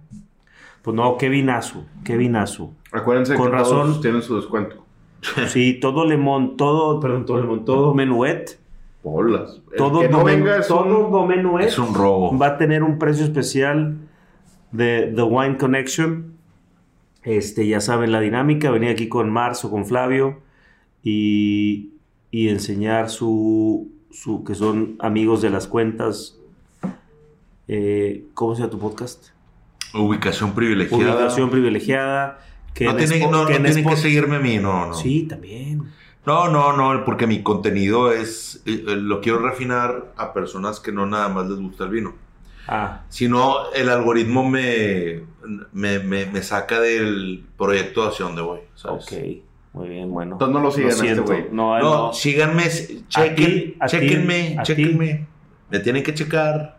Si les gusto, Bueno, Adelante. yo lo que sí les recomiendo es que lo, que lo escuchen, que vean los, que lo escuchen. Que lo más, más que escuchen. seguirlo, escúchenlo. Hay escúchenlo historias muy buenas ahí. y ya veremos. Que escuchan las rolas de Diego, Gracias, gracias. Mr. Kamikaze. Mr. Kamikaze. 15 de, 15 de junio sale el nuevo sencillo, Qué buen intro, ¿eh? que es, el, es parte del intro del show. Qué buen intro. Muy buen intro. Y ¿Qué? sigan a, a Humberto Falcón, María Tinto, Valero, Sin Border, Sang Blue, The Little Way Market. The Little Wine Market. Eh, Y sigue sí. otra anécdota. Bueno, sigo yo. Sigues tú. Sigue un vino que me marcó. Ajá. y, y que me y que me da un poco de digo todos los vinos todo todo, todo se va transformando en el con el tiempo todos nos vamos transformando para bien o para mal Sin duda. pero Hay vivi- cambio. hay un cambio constante Claro. en las personas en los proyectos en las empresas en los vinos en los viñedos y yo recuerdo que Vino- Vinoteca tenía un distribuidor en Acapulco yo estuve en Vinoteca desde el 98 hasta el 2008. Y, y en Vinoteca una, hubo un huracán, que no me, no me acuerdo el nombre del huracán, pero un huracán que le pegó muy fuerte a Acapulco. y pues se inundó y o sea, fue, fue bronca grande. No me acuerdo, habrá sido esto a finales de los noventas, porque yo creo que yo en el año 2000 había en el almacén de vinoteca una selección de botellas que se llamaba, le decíamos la cava paulina, porque creo que la gerente de Acapulco en ese momento era una tal Paulina, porque después con el huracán se cerró la operación y mí ya no me tocó ver la operación de Acapulco o lo que hacíamos comercialmente en Acapulco. Y los vinos que era, era un almacén que estaba como subterráneo y se llenó de lodo con el huracán. Entonces, lo que se pudo rescatar, de- Rescatar, De, ahí Sí. se trajo a Monterrey y eran las botellas que, que consumíamos nosotros, los, los, nosotros los empleados y seguramente la familia Morales, porque había cosas interesantes. Y había un Keimus Cabernet Sauvignon de 1994, que no tenían etiquetas porque todo ese producto había estado pues lleno de lodo. Entonces, no, Sí. s- no sé... le- Sí, sí te entiendo por qué se destinaba nada más a, a- a Sí, era empleado. para empleados Sí. que había un... Pero eran había- vinazos. que- Había un diario de esos de hay una, lo- los libros que tienen colores cuando los ves así de perfil Sí, y ya, que tienen ya. colores en a ver, un Hasta cuando diario entras a los como, depas. como cuando vas a una oficina y te apúntese jefe aquí se apunta ahora eh, eh, con quién viene con quién viene y por qué Necesitamos ¿Y tú un disclaimer. ¿Qué, qué opinas tú del...? de quién Nada, nada. de la seguridad No, no, no, no. me- yo, tengo yo tengo un toda una filosofía a, a mí me gusta Y- dejarlo todo nada más en una palabra antes. No, déjalo, deja de Humberto terminar. Sí, Humberto. Y entonces me acuerdo que había unos, hura- unos, unos huracán Paulina. Ah, no, el huracán se llamó Paulina, güey. Por eso, por eso se llamaba. Sí, güey, sí, sí, sí. Creo que fue el huracán Paulina. Pues, güey, no me acuerdo. Ahorita, ahorita lo, lo, lo Ya te checamos. pegó el Moliú y Ahorita el- lo checamos. No, no, no, es que decía, decía. Cava Paulina. Y, y, y yo pensé que es porque alguna gerente o alguien se llama Paulina, pero ahora recuerdo, o estoy casi seguro que el huracán se llama Paulina. A ver, busca huracán Paulina voy Acapulco. buscando. Mientras sigue contando. Sí. Y entonces me llevé, me llevé unas botellas de Keimus Cabernet Sauvignon 1994 Napa Valley. Ahora, Huracán Paulina Acapulco. ¿En qué año fue? 9-7. 97, claro, estos vinos eran 94 y yo los yo tuve mis manos en ellos a lo mejor en 99. Órale, que desde tantos hacen el vino desde los 90. Sí, güey. Y entonces pues compré varias, había creo que una caja y me llevé ocho botellas y los tomé pues en el transcurso de un par de años. Los llevé ya a mi casa a una cava este y los tuve ahí. Y yo quiero hablar de la evolución de las cosas, porque tanto yo, o sea, me marcó ese vino porque, por dos cosas. Primero, porque me volvía loco ese vino. Claro, yo en el 99, o sea, hace 20, ¿qué? 30 y qué? No, 25 años o 24 años, pues obviamente había probado una muy poquita cantidad de vinos de los que he probado al día de hoy. Mi conocimiento era muy, mucho menor al Más limitado. Mucho más limitado, había más ignorancia, había más desconocimiento, había probado menos cosas. Pero estoy seguro que el vino, entonces el vino me gustó, me gustaba mucho. Es- Esas botellas las, las tomé en ocasiones importantes para mí y me encantaba el vino. Y por un lado creo que tenía que ver con mi inmadurez como consumidor de vino, pero también creo que la bodega evolucionó, porque yo he probado que aquí se vende muchísimo. ¿Por qué el Keimus, 94 qué? Porque hace el 94 son 30 años, hace 30 años. Sí. Hace 30 años Keimun no es la bodega que es hoy. Hace 30 años Keimun no producía la cantidad de botellas que produce el día de hoy. Hace 30 años Keimus era un perfil diferente. Yo me acuerdo que hace 30 años Keimus era una de las bodegas pequeñas en Napa. Era una de las... Estaba Montelena, estaba Mayacamas. O sea, no de la... Ya de las de un tamaño mediano, mediano pero boutique. Y Keimus se- lo que yo recuerdo, no sé si ustedes se acuerdan, pero hace 30 años Keimus era de las pequeñitas, tenían poquitas hectáreas, tenían como que era otro estilo de vinos. Sí, todavía en los 2000 a principios de los 2000, digo, si tomabas a lo mejor en el 2010, tomaste Keimus del 2001, 2, 3, 4, 5, todavía encontrabas acidez y Sí, todavía encontrabas fruta fresca. barrica, y, barrica francesa. y similar a Mayacamas. no, sobre, no sobremaduración. Y también hay que pensar cómo la gente evoluciona, los negocios evolucionan y llegan diferentes personajes. En ese entonces estaba Chuck Wagner, padre, al frente de Keymus. Después llegaron sus hijos, creo que se llama Bob, uno y otro también es Charlie. Quizá con una visión diferente del negocio, de hacer muchas más uvas Más volumen. más volumen, llegar a un mercado más masivo, con vinos más dulzones, con barrica americana, con un poco más de sobremaduración, con más extracción, menos acidez, más alcohol, más dulzor, ¿no? Que yo hoy en día pruebo, y no es contra Keimus, porque a mí Keimus me recuerda la- aquellas botellas del 94 que me gustaron tanto. Pero yo en los años recientes que he probado Keimus, Cabernet, Napa Valley, a mí no me gusta. Es un vino que no es mi estilo de vino, es demasiado dulce, demasiado... O sea, no puedo terminarme una botella. Y seguramente tú, Miguel, y tú, Diego, tienen amigos o familiares que te dicen, wow, Keimus, güey, no, güey, ese es mi vino favorito. Y... Pero y no yo- tiene una etiqueta superior ahorita. No. Sí, tiene otra que se llama Special Selection. Sí, pero Y ese no será algo peor. Sí, está más dulce, güey. Sabe está a, más caro. a que estás, muerdes esta mesa de madera y se te queda ahí la boca llena de, de taninos Sí. de madera, no los no taninos provenientes de la uva. Imagínate, taninos de madera, de barrica americana, tostado alto, Nuevas. al mismo tiempo, con una acidez total baja, Con toffee y, y chocomilk. Eso, eso Sí. sabe. 16.5 de alcohol. de alcohol Sí. y fruta sobremadura que ya perdió taninos de fruta y ya perdió acidez y ganó grados Brix para ganar alcohol. Y ese es el estilo de vino. Y aquí en Monterrey se vende como uno de los como uno de los vinos top de la gente que puede pagar por una botella. ¿Cuánto costará ya? ¿Dos mil pesos? En restaurante está como en 4,500 por ahí. En tienda estará en dos mil pesos a lo mejor. O sea, 100, 100 Hay euros. un distribuidor por ahí de, de, no sé si son de Wagner que tienen... La familia Wagner puso un importador en México y ellos lo importan. No, pero no, hay uno aquí en Monterrey. Ah. Y, y bueno, ese es, eh, para mí me marcó eso porque, porque, porque son vinos que hoy en día no. Aquel- me acuerdo de aquellos que vimos con mucho cariño y con mucho respeto y con mucho gusto. Y ahorita ya es algo que ya, ya pasó. Sí, ya. Yo creo que son modas, ¿no? Por ejemplo, yo ahorita. Y no, no sé si me marcó o no, pero. No tanto así, pero. Yo, yo creo que sí. Lo último que he probado de California.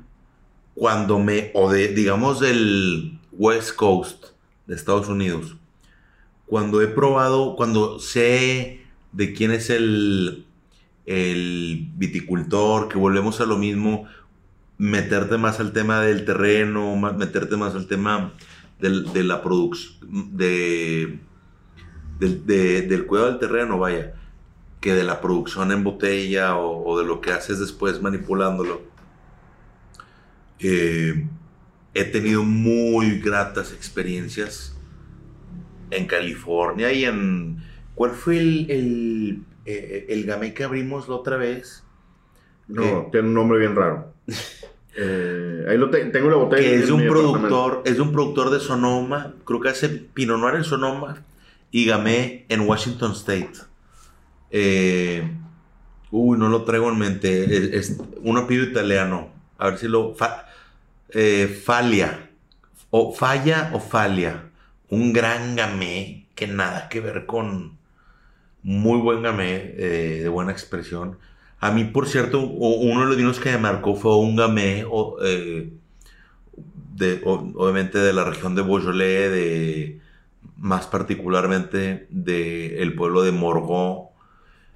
Eh, Javerniers, de- o sea, en el Côte de Pi, un, que, es, que es, digamos, el Côte de Pi es la, ¿cómo decirlo? La, la subregión, o, Ujú.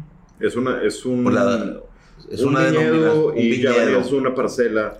y ya Verniers es una parcela de ese viñedo. O sea, viéndonos súper eh, Es eh, bien específico. específicos. Y era de Luis Claude de Vin.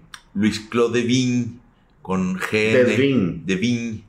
eh, me marcó, me marcó demasiado porque de venir de un, vinos de un perfil o muy, como tú dices, Humberto, o muy eh, melosos o digamos con fruta sobremadurada, cansados, sin acidez, tipo X. eh, de ese estilo. O viejo mundo en el sentido de tabaco, eh, cereza negra, o sea, el, el típico Bordeaux o, Chianti, digamos. Este vino era al mismo tiempo que frutal, con una fruta muy exótica y muy particular, un sabor y un, y un aroma muy, muy, muy particular que se me quedó grabado de un Beaujolais.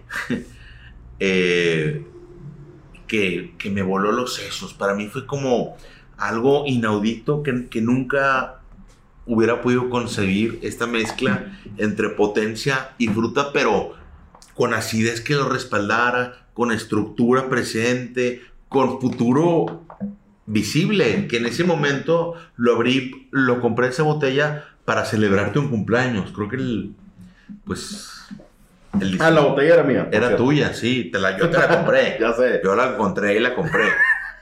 Eh, Me la regaló y me la está reclamando. ¿Y no tú- te la estoy reclamando, te estoy reclamando que la experiencia la quieres apropiar. Y, tú sí la abriste la botella. La abrí con- Ajá, no como él. Yo en una ocasión yo no abrí la botella. Pero, pero eso a mí me voló los sesos. a mí me gusta dar. Eh, Entonces, Yo abrí luego la botella contigo, ¿de qué hablas? entonces, cinco años después tuve que entonces esperar. fue un morbón, un boyolé que te, que te marcó. eh, Louis Claude de Vigne, de Vignes, por así pronunciarlo. 2005, un gran- una gran añada, como sabemos, no solo en Burdeos, en Borgoña, también en Champán, también en, eh, en este caso, eh, en Beaujolais. Y nada, po- por lo general se dice que, no sé tú qué opinas, Humberto, que los eh, Beaujolais de, de, de- de pueblo, ¿cómo se dice? Los Grand Cru, ¿verdad? Beaujolais Los cru boyolé. Eh, que, el, que el fuerte, que el bueno es Moulin Avant. Ah, En, mi- en mi experiencia es el Morgón, pero por mucho, porque lo volví a... Este vino lo volví a comprar de- hace poco, lo, probé contigo y sigue presente. Pero lo siento muy carnosos, tal vez un poco sobremadurados, como que ayudando ese tema de que el agamé no es tan fuerte, te- es una uva eh, mucho más ligera y ayudándolos como que con maduración. No sé, esa es mi, fue mi, mi experiencia. No sé tú qué opinas. Yo creo que a mí por eso Morgón se me hace un poquito más difícil en Beaujolais. A mí me gusta, creo que la game y los vinos cru de Beaujolais son sobre vegetalidad, floralidad y elegancia. Sí. Y son más profundos. A mí me gusta mucho Fleury, me gusta Ah, buenísimo. me gusta Namó. Este, Cote Bruy es algo Cote bien Bruy, underrated, sí. pero es algo súper Sí. frutal y, y bien y fácil hay, de tomar. y hay un vino que se consigue en muchas partes del mundo, que llegaba aquí a México con Vinoteca, un, Côte- un que se llama Chateau de la Chaise, para que lo busquen. Pero aquí de la no Chaise. Aquí llegó hace muchos años, aquí llegaba hace mucho. Muy bien, pues Me marcó ¿Qué- esa, qué- esa experiencia. qué bueno. Sí, es tú. Aquí hay un morgón, sigo yo, no acabo de hablar. No, sí es vas tú. tú. No, acá. Yo hablé del, del Keimus, Ujú. Ah, sí. vas tú. Es como en el póker, pero al Vamos, revés. vamos de atrás para adelante, ¿ok? O se ubica Es como si fuera el Texas, pero al revés. Mm. Nunca, nunca le entendí. Bueno, hacia la derecha. Ok, al revés, sí. Eh, como. Con, am- contra manecillas. Venga. Eh, algo que a mí me marcó mucho fue ya tiempo después, ya estando como profesional en la industria, o sea, ya, ya dedicándome a esto, es haber estado en una cata aquí en el Xbox Café con varias gente que, que traía vinos bien, bien, bien interesantes. Un menú de esos menús chilangos de Alfredo. Y me tocó probar. Bueno, son varios vinos. voy a eliminar todos y voy a dejar el que más me sorprendió. Que fue un Hermitage de Paul Jaboulet. Que La Chapelle, que es el vino más icónico probablemente del, del norte del, del Ródano. Y curiosamente fue un 1988. Y esto fue en el 2011, 2012, cuando era el auge del Xbox. Eh, eh, salud. Salud. Salud. Lo cortamos. Espérate, uno más. No, hombre, es parte de Paul, la Paul. Jaboulet de, de 1988. Y se me hizo algo. Digo, conocía a Ródano. Ya conocía. Ya había pasado exámenes. ¿Por y qué te demás, gustó tanto? Porque era algo. Era de las primeras veces que probaba algo viejo. Y un 88. Y me dieron a probar. Y lo pruebo y. Y, y huelo cosas que nunca había olido. Huelo el, el tema de. el- este cirá con. Como la grasa de tocino, carne seca. Empiezo a oler cosas muy. em, terciarias, secundarias, no solamente fruta. Dije, wow, esto, esto es, esto es algo que no conocía. Y es uno de mis vinos favoritos, que hasta la fecha tengo guardadas ahí, eh, si no me equivoco, seis botellas. De Paul Jaboulet, 1988, La Chapelle. Se me, me marcó en el sentido de un antes y un después de haber probado vino viejo, porque creo que probé burdeos viejos y se me hicieron increíbles, pero esto fue como ródano viejo. Fue, era algo que yo no relacionaba con... Ródano yo no, no- lo relacionaba con que pudiese ser longevo. Esto es 2000, sí, 2011, 2012 por ahí. Entonces me enamoré de ese vino y probé de hecho de Chapoutier un Lemeal, que es eh, el blanco, espectacular también. Esa misma tarde. Eh, y fueron, son cosas que creo que este era, no sé, 2001. Y me enseñó que el ródano es algo... Ahí no me lo tomaba tan en serio. Y fue cuando me hizo tomarme en serio ródano. Tanto que es un vino de colección para mí. Muy bien. Y es la foto que tienes en el. en Es- el- en el está, podcast. ya la quité. ¿Ya? Ah, ¿En dónde estaba? Eh, la Chapelle. en el De- podcast. Pero ya, bueno, es la primera foto que ven ahí que pueden ver. Eh, es, hay una, toda una leyenda de un ermitaño que vivía en, L'Hermitage. en el Hermitage y en una capilla en, en este slope. ¿Cuál es la? Es un cerrito, Colina. un- una colina, un pequeño cerro eh, ahí en el norte de Ródano, donde el Syrah es muy prolífico. Batallé para, para decir la palabra. Hacen, ahí es un rosado de la colina. No entendí. Salud. salud. ¿Quieren No, que sí es- hablar más del vino? No, queremos yo. eh, tu Yo voy. siguiente opción. Yo voy, o la de voy, salud. Yo voy Wow. 2007, Vinitali, Verona, Italia. Eh, siempre, siempre una de las bodegas para mí eh, históricas o de las que yo quería conocer es Domenico Clérico por el personaje que es Domenico.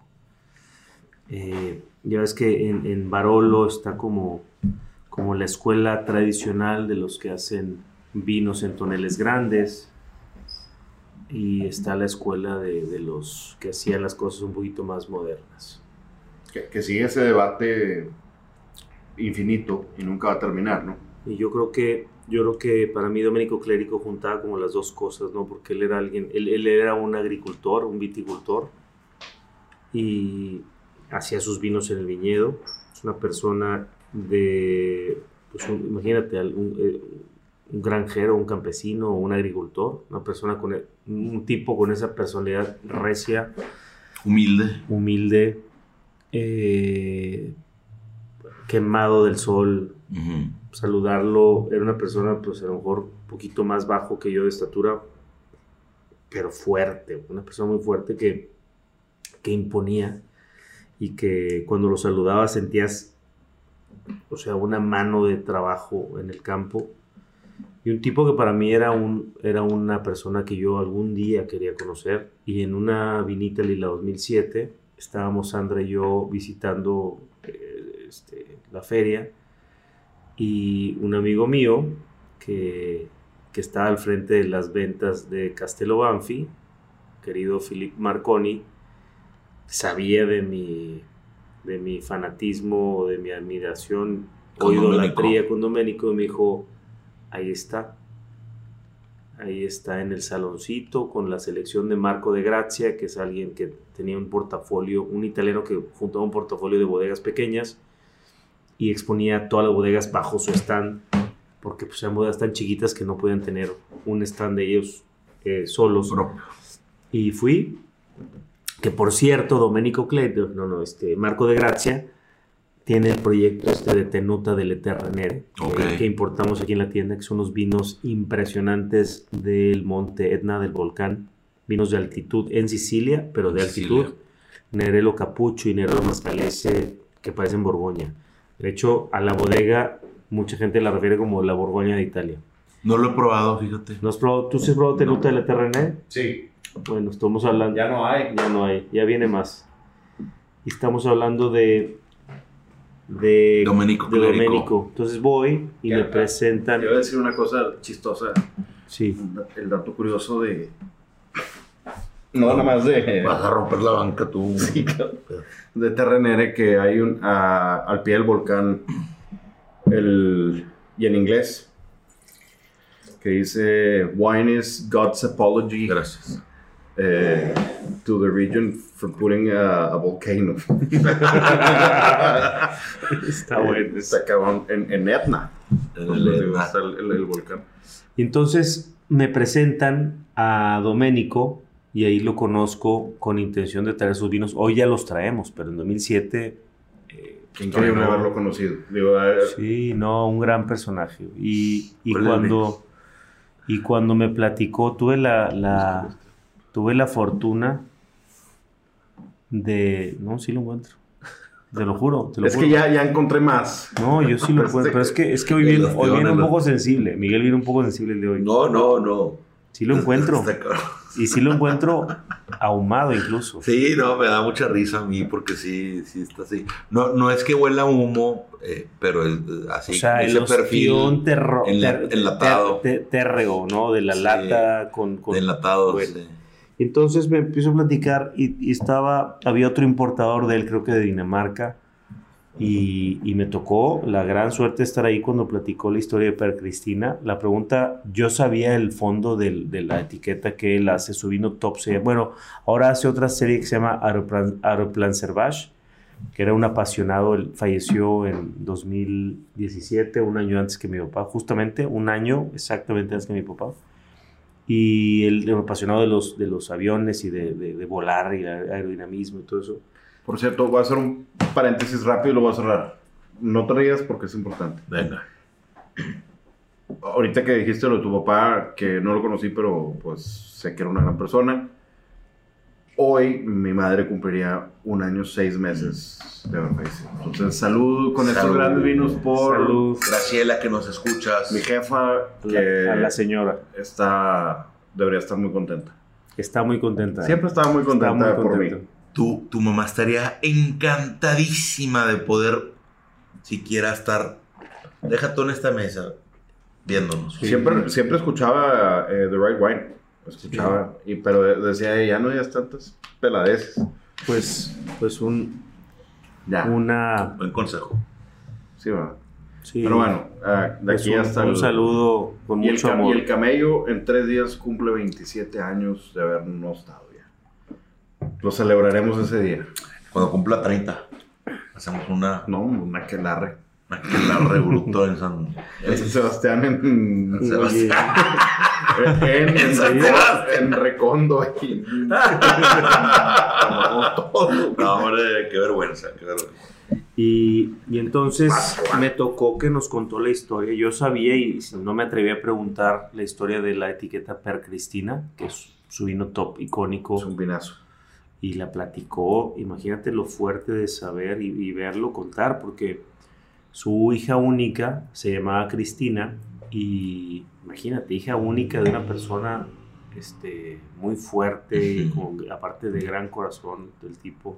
Y después tuve la oportunidad de convivir con él y volver a visitarlo y, y hicimos una relación, este, no que ni de chiste cercana, pero sí una relación porque nos ubicaba y cuando íbamos lo visitamos en su bodega, probamos, cenamos con él, cenamos en la vinita ahí, ahí en Verona, este, y bueno, pues un tipo entrañable y de muy gran corazón. Y empieza a contar la historia a su importador de, creo que era Dinamarca.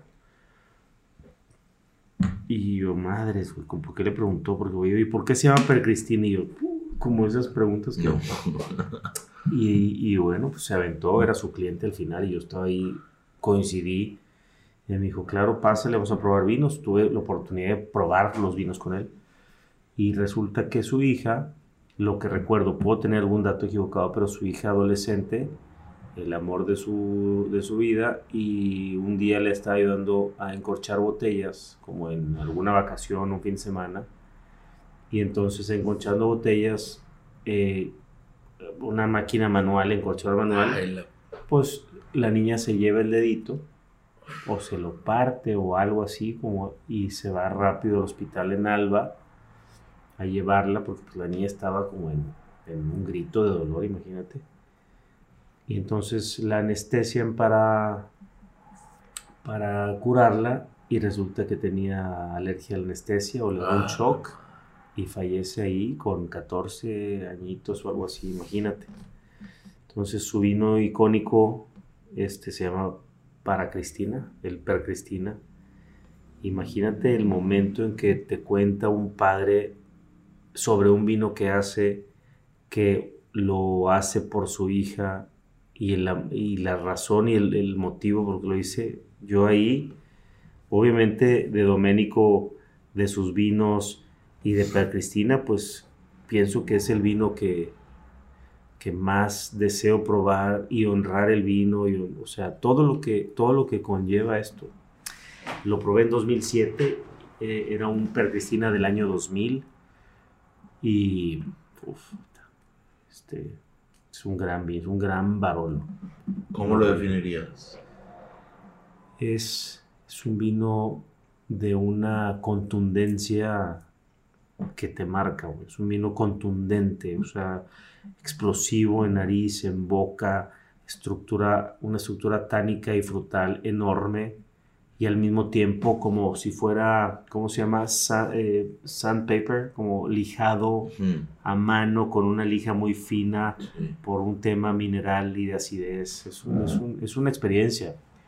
Creo que ya nos va a llegar algo de, de, de Domenico de Percristina pronto.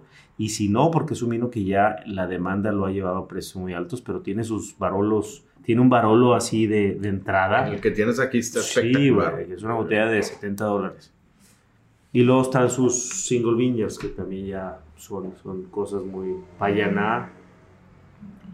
Pero bueno, ese me marcó. La historia de ver como un papá, híjole, güey. O sea, todo lo que pasa por tu mente. Diego, que no tiene hijos que él sepa o reconocidos, pero tú y yo, tú y yo, No. sabes cómo te, sabes cómo te puede tocar No, el y- corazón, güey. Y, y, y que pase eso Además, ayudándote en la bodega, güey. en la profesión, además. Hijo, güey. Deja tú que sea, que sea involucración, que estuviste involucrado, estaba haciendo tu trabajo, que luego le pusiste su nombre. O sea, es algo fuerte y que seguramente él, eh, bueno, le pone atención, ¿verdad? Sí. Seguramente. Eh, ¿Vas tú? Vas tú eh, muy triste. De una- de una historia triste, cabrón. no, no, pero Domenico Clérico hay que probarlo, sin duda. Tengo Eh, ¿Qué? una idea. ¿Cuál? Este es el final del episodio número 4. Ok. Van a tener que esperarse una semana para Uy, escuchar lo cliffhanger. que sigue. Yo iba a decir un. Yo iba a decir. Híjole. El vino que yo iba a decir iba a, a resolver muchas cosas en la industria No. y definir. No lo voy a poder decir ahorita. No. Tengo muchas ganas. Preparé todo el día para hacerlo ahorita. No puedo. Ok, hazlo ahorita. No, tienes No, que decir di que que no. no. Tienes que decir que no. No lo hagas ahorita. No, no. No, pero. Uh. Les voy a recomendar el álbum Council Skies de Noel Gallagher's High Flying Birds porque está espectacular, no lo he dejado de escuchar. Escúchenos la siguiente semana para el desenlace de este gran episodio. Gracias por estar aquí, pudiendo estar allá.